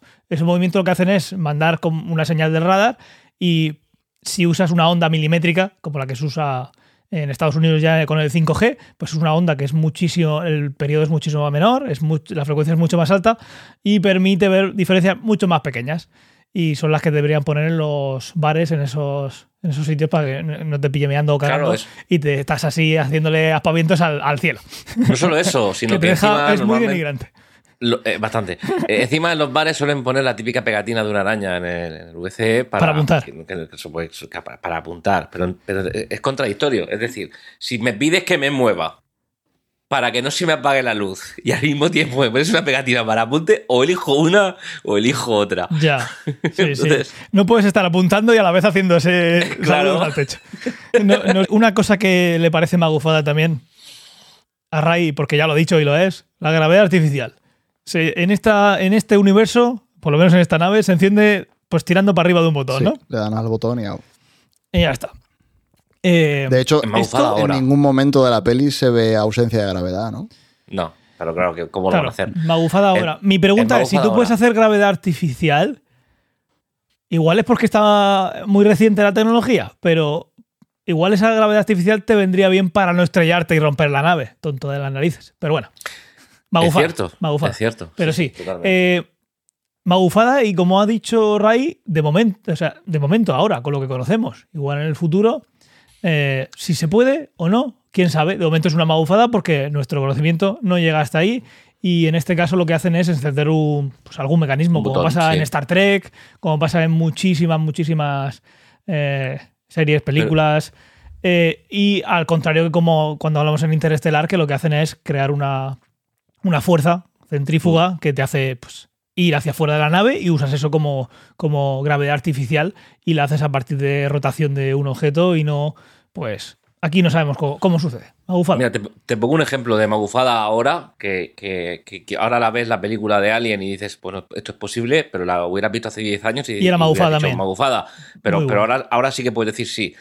Madre es una inteligencia artificial. Con la que, a la que se comunica hablándole y madre Totalmente. responde que tiene respuesta, no tiene respuesta, etcétera, etcétera. Tú piensas a nivel tecnológico hace 10, 15 años una tecnología así y dirías, eso no es posible que, que- que responda de bueno, esa yo, manera. yo- lo- creo, yo creo que lo verías más posible, pero todavía no. Mm, Bueno, pero pero ve- puedes ver una curva. Pero tú, tú aquí en nuestro universo no ves ninguna posibilidad de, de- Ahora de mismo- suplir a un objeto masivo Ya. para crear un proceso gravitatorio. Ya, pero ya, sí, sí, sí. Estoy, estoy de acuerdo. Eso ahora, pero a lo mejor mañana, quién sabe. Eh, pero ¿Mañana? que decir eso. Es decir, ¿Mañana es un- viernes? es- es No. un- los viernes no se, no se despliega en producción, no, que, dicen, no. que decimos los técnicos. en fin, eh, sí, sí, magufadas hay Sí, muchas. eh, sí. eh, Hoy. Bueno, son licencias que tienen que, que- Es decir, una mala película siempre tiene que tener muchas licencias y estas las tiene. cuando estemos con los 100 criterios. años haciendo el podcast, igual, ¿no? Exactamente. ¿Qué más? Eh, ¿Pasamos biología otra vez? O... Venga. Vale. Eh, biología, ¿qué es lo último que me quedaba? Ah, lo que comentábamos antes Sangre. de la sangre. Eh, que se ve en la famosa escena de cuando intentan quitarle el facehugger a Kane, que le cortan con el. Ahora luego iremos al, con el bisturí que tienen. Y le cortan como una de las patas que tiene cogido a la cabeza. Y se dan cuenta de que cae y el líquido que sale del, del- del alien eh, es ácido, básicamente. O sea, se ve cómo atraviesa la cubierta, bajan al nivel inferior y vuelve a atravesar, vuelven a bajar. No sé si bajan dos niveles hasta que Esa deja. escena se me hizo larga, ¿eh? Me sobró algún nivel. Sí, es que no paran de caer. Eh, claro, aquí lo que vemos es, para mí es otro ejemplo de algo que cogieron de la biología, pero evidentemente todo esto que han cogido de la biología lo han llevado al extremo. O sea, lo elevas a, a la máxima potencia pues para hacer un bicho que sea más espectacular, más, más terrorífico, ¿no? Lo que, Más peliculero. Más peliculero. Entonces, en nuestro caso, por ejemplo, la sangre de los humanos es una base, porque básicamente eh, no sé si es un 70 o un 80% es agua, y el, el agua es una base, con lo cual eh, nuestra sangre es una base, pero la suya es súper ácida. Eh, vemos cómo atraviesa la, la cubierta, vemos también, o al menos eh, presuponemos, cómo le sirve también al facehugger para atravesar el casco, porque cuando sacan el casco Sí. se ve como derretido. Sí. Pero cojo que tino, ¿eh? Para no, no quemarle la cara. Claro, lo justo. Bueno, igual sí que se la quema. Ah, no, no, porque se ve luego. No, porque se ve Sí. luego. Bueno, Igual le mete algo de silicona polarizada y le, y y, le, le y le protege, sí. Claro. Seguramente sea Puede eso, ser. claro. Como no, como no había pensado en ello. Seguro que en algún post- post-it de- en esa sala de, de brainstorming eh, estaba, estaba. Sí. Claro, y nosotros, o al menos yo, no conozco ningún animal que tenga una sangre tan ácida como lo que se ve en el alien. O sea, sería, sería impensable. Al menos en la biología que tenemos nosotros basada en el carbono, no parece que tenga mucho sentido. Pero eh, sí que tenemos ácidos dentro de nuestro cuerpo. Entonces, para mí el ejemplo más claro eh, es, es nuestros ácidos, son nuestros ácidos estomacales. O sea, nosotros dentro de nuestro organismo tenemos sustancias que son ácidas, no son súper ácidas, de hecho no son nada ácidas en comparación con los ácidos que tenemos, eh, que fabricamos industrialmente o en procesos químicos, pero no dejan de ser un ácido y los utilizamos para disolver eh, con- em, tejido biológico, o sea, para, para disolver comida. Y de hecho, la gracia aquí es lo que vemos un poco de el alien en este caso tiene la sangre o se- dentro de su organismo y no le pasa nada porque sus tejidos están hechos, como decías tú, de la silicona esta. Eh, y igual que el alien, nosotros tenemos ácidos en nuestro interior y tenemos también tejidos eh, preparados para soportar ese, esa acidez, que son los, los tejidos que tenemos en el estómago. Y de hecho, si te pusieses el ácido, eh, si cogiésemos ácido estomacal y nos lo pusiésemos en la piel, en la mano, te, te generaría una quemadura. O sea, tardaría un tiempo. eh, obviamente no es tan rápido como lo que se ve en la película. Volvemos una vez más a cómo se acelera o cómo se potencia todo a la, a la máxima potencia. Eh, se eleva a la máxima potencia, pero también nos quemaría la mano. Estoy leyendo, no sé si era verdad, que el pH de los jugos gástricos varía de entre 1 y 3. Uno es muy ácido, ¿eh? Eh, perdón, ¿puedes repetir? El pH de los jugos gástricos, estoy leyendo que varía de entre 1 a 3. Sí, Un pH de 1 es muy ácido. Es muy ácido, sí, al final son siempre Pero de la comparativas, sangre. pero eh, em, Estábamos hablando de la sangre. Claro, claro, claro. pues estamos, entiendo, entiendo, pero eh, estamos Sí. hablando de que el- dentro del cuerpo humano somos capaces de retener y tenemos eh, mm, mucosas y paredes estomacales que son capaces de retener y de soportar un ácido de entre 1 y 3, que es bastante ácido, con lo cual parece razonable pensar que cualquier otra especie podría tener una estructura similar, pero para todo su cuerpo y que su sangre fuera ácida. sí, pero claro, nuestros eh, los, los ácidos del estómago nunca atravesarían el metal de la nave, por ejemplo. O sea, Ya. realmente lo No, que no, se ve en la película es un ácido mucho más bestia. Si te metes Tenemos un cocido, no sé yo, ¿eh? Eh, estuve buscando, lo que pasa es que esto ya no, no lo traje porque era más como, un, como una curiosidad. Eh, había ácidos industriales que no sé si llegaban hasta el menos 28 o menos 30 de acidez. O sea que es una locura en comparación con, con la escala de- del ácido estomacal.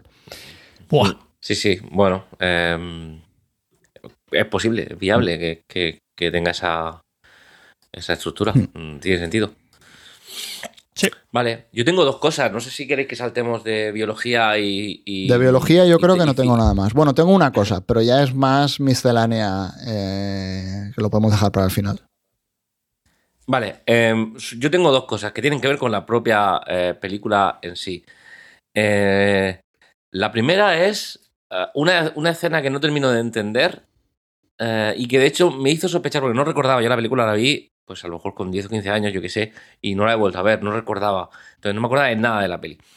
Eh, en el momento en el que ella se va a programar la, la nave para que se autodestruya, no sé por qué motivo exactamente, deja al gato en el suelo, la caja con el gato. Y el alien ve al gato y no le hace nada. O yo sospechaba que él había metido alguna cosa y que dentro de la nave tal el gato iba a sacar eh, otro bicho de dentro. Pero no hace nada. Y no entendí por qué. Porque el gato realmente no le sirve para nada. Eh, O al menos esa es la explicación que yo le doy. O sea, el alien en principio para reproducirse eh, y, generar más aliens necesita humanos. Pero en un gato no, no debería de... O sea, no puede eh, generar otro alien. Eso es un poco lo que en cierto modo te cuentan en las secuelas y en Prometheus y tal. Porque al final eh, realmente este alien es como que es compatible con los humanos, pues porque los humanos proceden del bicho este de Prometheus, cuando se folla a la Tierra. Ya, ya. Vale, vale, es verdad. No me acordaba. Pero que- bueno, para mí eso ya es historias que el Ridley Scott hizo después. O sea, mm, lo puedes ver como un fallo de la peli, lo del gato, o como que el gato le importa una mierda. No, más que un fallo, es como algo que. Quiero decir, me faltó como una Mm. explicación, ¿no? Quiero, sí, eh, que- lo, que, lo que yo entendía de Alien, del bicho, era que era eh, eh, perfecto, cruel eh, y que, mm, que una máquina de matar perfecta. Con lo cual, yo qué sé, si ves un gato y, y lo tienes delante, pues un zarpazo le puedes dar si eres una máquina de, de matar perfecta. Tienes que tener ganas de matar. Ya, eso también es verdad. Y la segunda cosa que no Vale. entiendo es el final. No el final, eh, lo que sucede en el final, sino, vale, de acuerdo, no consigue parar la, la cuenta atrás, tiene que salir corriendo, am, llega hasta la nave, se mete, mete el gato, eh, uh, qué bien, y de repente está el alien encasquillado en, en un Ray, lugar ahí como... Tú tienes perro y gato, ¿no? Yo tengo un gato. ¿Y perro? Y también un perro, ¿Y claro. tu perro o tu gato Pero nunca mi- se ha metido en un sitio del que luego no podía salir? Me estás diciendo que la máquina perfecta de matar Evidentemente. Se ha metido en un sitio que no puede Evidentemente. salir. Se ha metido por ahí y está Y con este todos es los cables. final. Y está saliendo de ahí. Acaba saliendo. Hostia, defiéndela, No, defiéndela. no la defiendo. O sea, me parece No, tío. que se o sea, mete por la nave sí. y ya está. O sea, y aparece por ahí. ¿Por dónde? Si nada más que puede entrar por un lugar de la nave. Es decir, si la nave que está enganchada, eh, eh, eh, digamos que la nave auxiliar, Yo solo no hay un lugar de hacer. ¿Cómo? Que no entendí mucho cómo había terminado ahí, qué le pasaba. O sea, si entras, entras por la puerta. ¿Qué? ¿Tienes miedo de la humana y te escondes debajo de unos cables y luego no puedes salir? No Se tiene echó la siesta, tío. Demasiada licencia, Fernando. Tu gato no se ha echado nunca la siesta. Mi gato se ha echado la siesta. ¿Cuándo Mi se gato duerme 21 horas al día. Pues lo mismo, tío. Mi, mi perro igual, pero alguien eh, es un bicho muy malo y no eso además con la fuerza que tiene que en fin no lo entendí no lo entendí es verdad que luego intenta salir y tal pero como que había otro final Eh, había otro susto distinto Puede de ser, que, no sé. que en la máquina infalible que estuviera enredada en, en cables eh, sinceramente Ya, sí, eso no, eso no lo. No lo entendí yo tampoco. nada ese es mi análisis de la película Vale. la máquina de matar perfecta que, que te compro, ¿eh? Te compro el, eh, el diseño, te compro el miedo que puede generar, te compro todo eso, pero que mm, al menos en esta película, en las otras, yo diría que la 2 también la vi. La 2 es la que va con lanzallamas eh, por, La por- 2 es por una, la vida. esta es una que- peli de terror, la 2 es una peli de acción de los 80. No. Tal cual. O sea, Y yo creo que es un buen momento para pasar al miscelánea, que no estemos cuatro horas vale. hablando de, Nos dejamos el de la bisturí. película bueno, favorita de, de, de Raíz, ¿verdad? Eh, Cuenta el bisturí. lo cuento rapidillo, no- ¿vale? Eh, se ven dos cortadores. Se ve un cortador cuando le están quitando el casco a Kane después de que se le pegue el alien a la cara. Y luego se ve cuando intentan quitarle el alien de la cara una especie de bisturí. Y los, los dos, más o menos, esto también, esto puede ser porro mío, ¿vale? Porque esto es la interpretación que yo le doy. Porque no se ve un filo, o sea, no se ve un cuchillo. Se ve como un trocito que parece un trocito de cristal. Entonces, a mí eso me recordó enseguida a un piezo eléctrico que generan, eh, le, le pones una corriente eléctrica y generan un sonido. Entonces eh, dije, ah, pues simplemente están cortando con, con sonidos, o sea, con ultrasonidos en principio.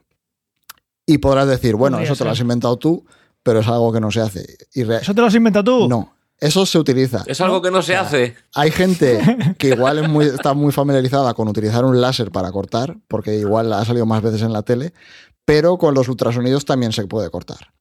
Eh, básicamente lo único que tienes que hacer es coger una onda sonora. Si se puede cortar con agua, Exacto. Co- coges una onda sonora, la focalizas eh, y si tienes eh, suficiente energía, pues calentarás el material y lo cortarás. Eh, Es exactamente el mismo principio. Sí. Y lo que utilizan, de hecho esto se ha propuesto varias veces, como una manera de tener un bisturí que te pueda cortar algo por dentro del cuerpo sin tener que cortarte la piel. Porque los ultrasonidos penetran muy fácil en el, en el tejido biológico.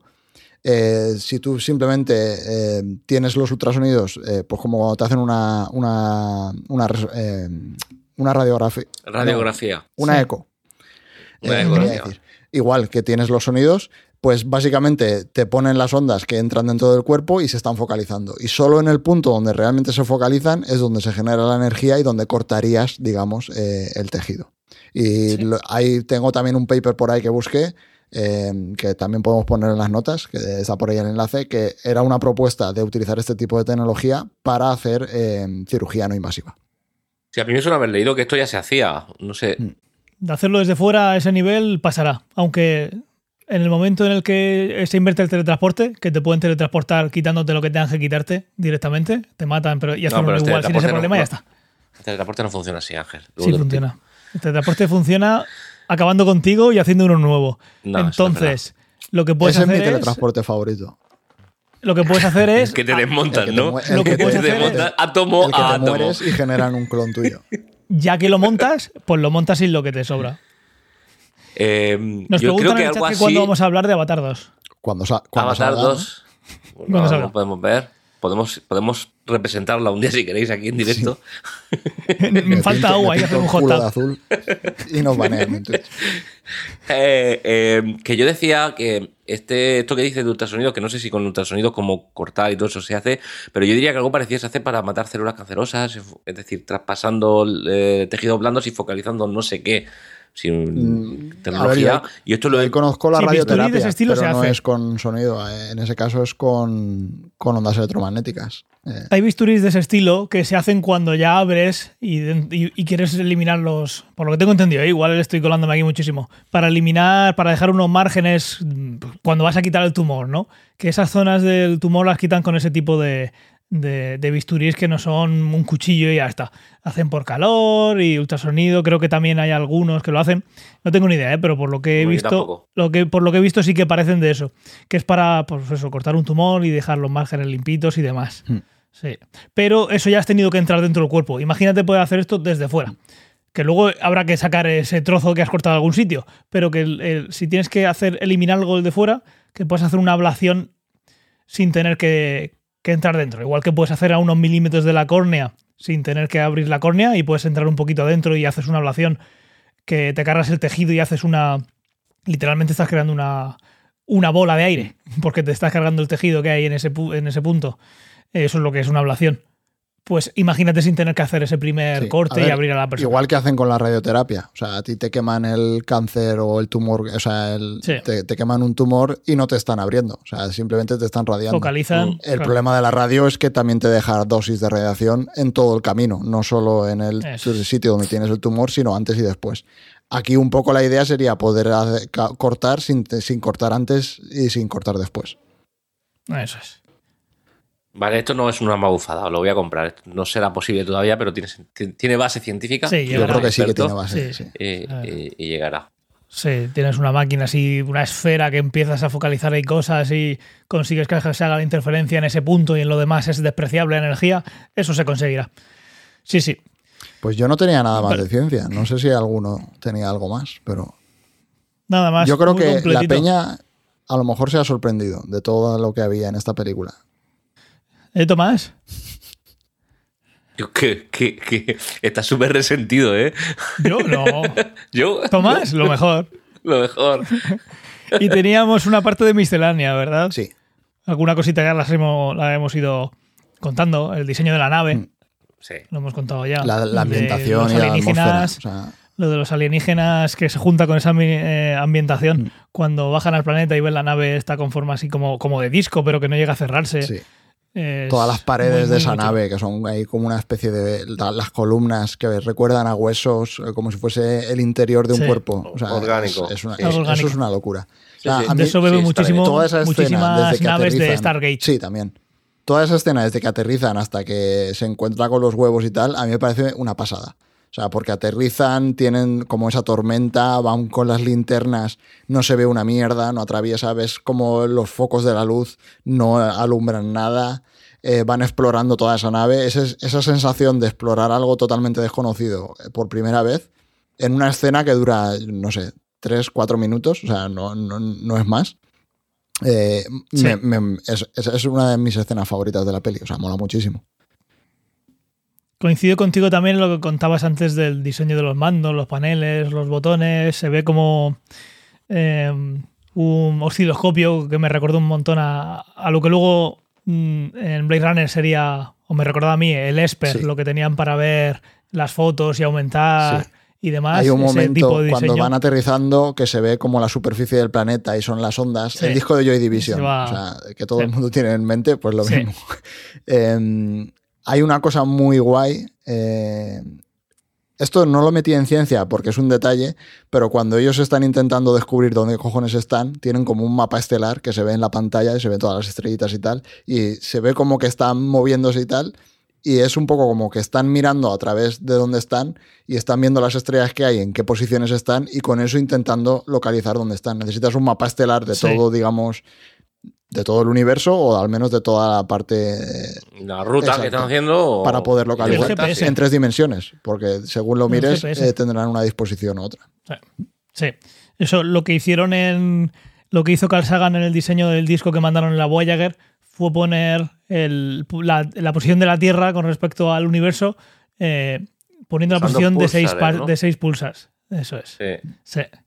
O sea, leí un artículo acerca de eso, y es- no, ya, pero guapísimo acerca de. Hay una, como unos puntos y rayas que aparece código Morse, que en realidad es la frecuencia de repetición de cada uno de esos pulsares. Sí, claro, Eh, porque guapísimo. no sí, es la sí. posición, sino que cada uno tiene su, su, su huella. Sí, su, su huella, exacto. Eh, qué guay. Guay. Hay una cosa que tenemos que decir, porque si no, luego vendrá la gente con el mi, mi, mi, mi, mi de no habéis dicho esto. Eh, Vendrán igual. Sí. Lo decíamos al principio, la Nostromo es como algo 100% industrial. El Space Jockey y su nave es como una mezcla entre biología y, y algo industrial. Eh, y los aliens son como 100% una pesadilla biológica, ¿sabes? Eh, el diseño del xenomorfo, o sea, del, xenomor- del xenomorfo y del facehugger y el chestbuster, todos los aliens juegan un montón con formas de. O sea, es que son todo pollas y vaginas. Quiero decir, la cabeza del alien tiene una forma fálica que flipas. Eh, la cola. De hecho, hay unas. Incluso hay una escena en la película, no me acuerdo quién es. Uno de los que mata se ve como la cola va por abajo. O sea, todos. No, no, pero me refiero, uno de los que mata. Sí. Ah, correcto, sí, sí. Se ve como la cola va por debajo y se le va metiendo entre las piernas y luego ya. Le hace por detrás. Exacto, lo ves muerto. Em, Sí, Ese no tenía un mecanismo de defensa central. Eh, luego, yo qué sé, la boca de los aliens recuerda a una vagina. Cuando revientan, sale Sí. la boca y parece como una vagina Sí. con dientes, tal. O sea, es- Bastante eso explícito. ya es. Y cuando está atrapado en la nave es como un miembro flácido, incapaz de Sí. moverse. Tal cual. Entonces sí, Biología. eso yo Biología. lo quería comentar porque evidentemente en el diseño está muy inspirado en, toda- en todo eso. O sea, es la locura es- las locuras biolo- bi- biológicos, sí. Sí. Desde la nave hasta los aliens. Hmm. No sé qué más tenía por aquí. ¿No, ¿no os parece que me encantaría que esto fuera así? Eh, que toda la jugada del ácido, de, de la sangre ácida y todo esto, que creo que de toda la definición del concepto de Alien, y creo que el ácido juega un papel de puta madre, que, que es una de esas cosas guapas, hubiera sido, ya tiene un facehugger en la cara, ya, pero ¿cómo se lo quitamos? Bueno, pues que se le enrosque la esta en el cuello para que no pueda, bueno, pues que le clava, entonces si le clavan un cuchillo, se moriría el facehugger y podríamos sacarlo. Ah, pues le ponemos ácido, y que de manera, de manera Bueno, casual. pues igual fue así, no lo sé. Sí, sí, pues grandísima conversación porque es de las mejores decisiones. En fin. ¿Algo más? No sé, más o menos hablábamos, ya hemos hablado del diseño, hemos hablado de los sonidos de la nave y que recordaban, a mí me recordaban al Bioshock cuando vas explorando y escuchas algo pero no sabes lo que es, pero bueno, eso es típico de un ambiente de terror. Eh, y yo creo que al principio incluso ya lo hemos dicho, que la película te gustará o no te gustará, pero realmente ya ha pasado a ser eh, cultura popular, o sea, está en todas partes. Hay un millón de series, de videojuegos, de películas. Eh, Disney la ha comprado, ahora van a hacer ellos una peli de Alien, va a ser una mierda, pero bueno. Eh, Ya. ¿Sabes quién es la protagonista? Creo que el. No, no llegué a leerlo. No. Eh, Solo vi buscando pelis de Ridley Scott, salió. Rey. Primero destruyó Star Wars y ahora va a destruir Alien. ¿Cuál será la Joder. siguiente? Espero que ya no le den más. Em, por, por decir algunos de los guiños o de los easter eggs que han salido en otros sitios de Alien. O sea, en Los Simpson ha salido un montón de veces. Mi escena favorita de Alien en Los Simpson es cuando Willy va persiguiendo al perro por los conductos de ventilación, que es tal cual la escena de la peli. Em, y luego, yo que sé, ha salido en Padre de Familia, en Robot Chicken. En Ricky Morty ha salido varias veces. Hay una peli que algún día a lo mejor nos atreveremos a traerla, que es Spaceballs. ¿Tú has visto Spaceballs? Yo creo que sí. Realmente es una parodia de Star. Wars, ¿vale? Sí, la de peinar visto el desierto. O sea, yo creo que lo de peinar el Sí. desierto, el que la haya visto se acordará de lo de peinar el Ah, desierto. no, sí la, he- sí la he visto, sí la he visto. Pero hace muchísimo, como si no lo Entonces hay una escena que es el GIF que he puesto yo esta tarde en Twitter del alien que le vuelve, de hecho cogieron al mismo actor, a Kane, eh, le, le vuelve a pillar un alien, le vuelve a explotar que dice otra vez no y entonces le revienta el pecho y sale el alien y se pone a bailar como cabaret. Hay una escena ahí muy graciosa. Sale hasta en Toy Story eh, lo de Alien. Y luego en Metroid. eh, este me molaba traerlo porque es videojuegos que no hablamos mucho. Eh, en Metroid tienes Ridley, em, que es el, esta especie de pterodáctilo, o que es el enemigo de- del Metroid. Evidentemente el nombre recuerda a Ridley Scott. Eh, el diseño recuerda al xenomorfo de Alien. Y la inteligencia artificial de, Metroid, que es otro de los enemigos clásicos que aparece en un montón de juegos, se llama Madre también. O sea, ahí hay cierto. Evidentemente es un homenaje. Y luego los headcrabs del Half-Life, que también me parecen súper inspirados. eh, es otra de esas influencias que ves en un montón de sitios. Pues sí, muy guay, muy guay. Te guste o no guste, es de culto y esta es una de las cosas que lo demuestran, de que llegue a la cultura popular. Y yo tengo dos preguntas para, para Ray. Una es, ¿te gusta después de este análisis algo más? Mm, me gusta igual. Si Vale. me preguntas si la recomendaría, que entiendo que no es la pregunta. Y esa era la segunda. puede- Sí que la recomendaría para que la vieran y me dieran la razón, básicamente. Bueno, A ver, honestamente, siendo, siendo fuera de bromas, eh, eh, quiero decir, no, no es una película asquerosa. Ni una Hombre, asquerosa es, pero no es Eso- mala. Ya, pero entenderme en el sentido en el que, en el sentido Sí. en el que me refiero. No es, digamos, que la, la peor película del mundo, no lo es. Que, que- que para mí es una película del montón, con, con ciertas eh, magias eh, que perdurarán para siempre y que quizá, quizá haya sido pionera y que solo por eso ya merece ser recordada, sí, pero como película, pues creo que Todo esto luego en le, edición. fal- le falta. Lo borras. sí, sí, estoy poniendo marcadores. Que follen, borracho también. A ver si puede. Otra cosa que tengo que mutear. Pues muy bien, vamos a contar cuál será. Espera, espera, la espera, espera, espera. Pero espera, espera, Fernando tendrá algo que decir y tú también, no, ¿no? claro, lo que, tiene lo que decía es que votásemos. O sea, es 2 a 1, ¿no? Entiendo. Vale. Voto a favor. Para quien está oyéndonos en podcast. Fernando y. Se salva. Y eh, la negativa de Tomás nos da un voto a nosotros también, así que es 3-1. Sí, 3-1. Ah, no, aquí gana alguien, claro. Gana la. Este, que está claro. Muy Es bien. una máquina perfecta. ¿Lo tenemos Que todo ya? se, se enreda fácil, Le ponemos- le quizás un un poco torpe. ¿Le ponemos un lacito con el que se engancha? Sí, sí, sí. Ok. Pues, Fernando, anúncianos la próxima Ah, la hora. anuncio yo. Pensaba que le iba a anunciar Ray. Sí.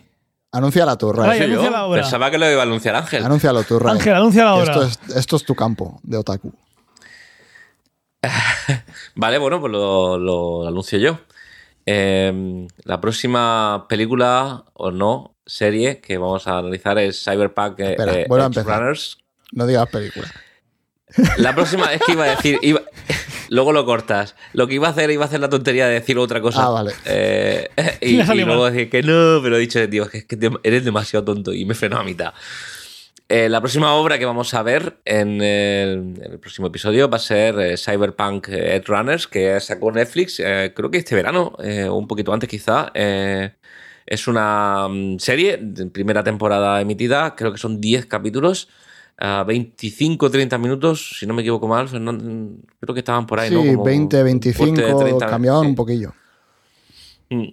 Eh, bueno, pues eh, de verla del tirón, queremos verla del tirón y analizarla punta a punta. Ya sabéis que está basada en el videojuego de Cyberpunk 2077, que tuvo tanto éxito desde su salida. Un juego que Eh, apenas tuvo ningún problema.